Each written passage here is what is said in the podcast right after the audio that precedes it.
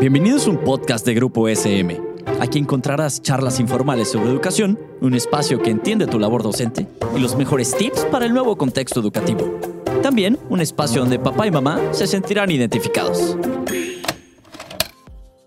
Hola, bienvenidos y bienvenidas a un episodio de nuestro programa El mundo de las emociones. Soy Yvonne Klein, especialista en educación socioemocional, y hoy exploraremos qué es la conciencia, qué implica que podamos ser conscientes de nosotros mismos. Bueno, empezaremos por enfocarnos primero en el mundo animal, por lo menos de las especies de vertebrados. Podemos decir que compartimos el vivir, el buscar sobrevivir y que sentimos emociones, porque los animales también sienten emociones. Y se ha visto que hasta las plantas sienten este, ambientes emocionales. Bueno, el biólogo Pablo Herreros, en su libro La inteligencia emocional de los animales, ha recopilado varios experimentos realizados en diversas partes del mundo que comprueban las emociones que viven los animales. Por ejemplo, cuidado y protección entre especies enemigas. Estamos hablando, por ejemplo, entre changos y tigres. Eh, cuidado y protección de animales discapacitados, como este, Cristina, una chimpancé en Tanzania que cuidó a su cría con síndrome de, de Down. Capacidades de juego, de gozo, capacidad social.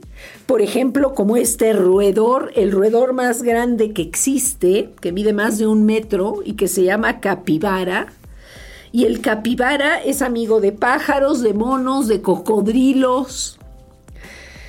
Emociones como la tristeza, la indignación. También hemos visto este, experimentos em, como el de Franz de Waal, en el que colocó a dos monos separados por una jaula, una reja en la que podían verse, y el investigador le pidió al primer mono que hiciera algo y lo premió con pues cacahuates. Después, el investigador fue con el mono 2 y le pidió que hiciera lo mismo. Se estaban observando los monos, veían lo que recibía el otro. Y al segundo, en vez de premiarlo con cacahuates, lo premió con uvas, que les fascinan, ¿eh? entre paréntesis. Y el mono 1 observó cómo le daban sus uvas al, de, eh, al mono 2. Posteriormente, el investigador regresó con el mono 1. Le pidió que realizara la misma acción por la que, la que le había dado cacahuates a él y uvas a su vecino. El mono realizó la acción. El investigador lo volvió a premiar con cacahuates. Pero esta vez sucedió algo diferente. El mono 1, al recibir los cacahuates, habiendo tenido el recuerdo del premio al otro mono cinco minutos antes, recibió los cacahuates y se los aventó al investigador enojadísimo. Estaba indignado, se había cometido una injusticia. Nosotros como seres humanos también sentimos diferentes emociones. Pero ¿en qué nos distinguimos de los animales? Bueno, pues en la conciencia, en que nos damos cuenta de las sensaciones que nos provocan los estímulos, nos damos cuenta de los pensamientos que generamos y que hasta podemos cambiar, y de las reacciones que estamos motivados a hacer, las acciones. Entonces, bueno, existen varios tipos de conciencia. Existen eh, diferentes. Una es la de la conciencia de uno mismo. La segunda es la conciencia de lo que consideramos hacen los demás, porque tienen un lenguaje corporal y entonces interpretamos que cuando anda con la cabeza como cabizbaja puede ser que ande triste, este, si anda este, moviéndose mucho y viendo para arriba puede ser que esté alegre, ¿no? Y también tenemos visión social, que tiene que ver con conciencia social, pues que tiene que ver con lo que Edgar Morán dice que tenemos que desarrollar, que es la, la conciencia planetaria, ¿no? ¿Y dónde se ubica la conciencia? Ah, pues la conciencia se ubica en la parte prefrontal del cerebro que corresponde a lo que hay adentro de la frente.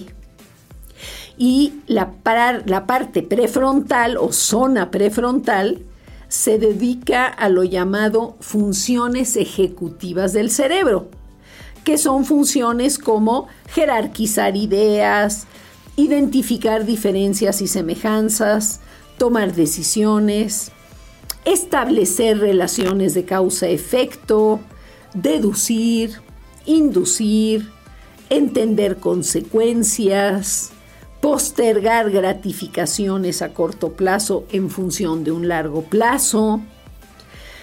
El cerebro tarda entre 23 y 24 años en desarrollarse. En otras palabras, la capacidad plena de conciencia la adquirimos varios años después de la mayoría de edad. La conciencia permite, pues, tener una capacidad para elegir. Y aquí acuérdense que no elegir es elegir, ¿eh? La conciencia también nos permite desarrollar una dimensión moral. Podemos distinguir bien y mal, respetar y denigrar. Y la conciencia nos permite influir en nuestros pensamientos para generar otras emociones. Es por la conciencia que nos damos cuenta de lo que sentimos. Bueno, por hoy llegamos al final. Gracias por acompañarnos en este viaje emocional y no dejes de acompañarnos en el siguiente episodio. Esto fue un podcast producido por Grupo SM.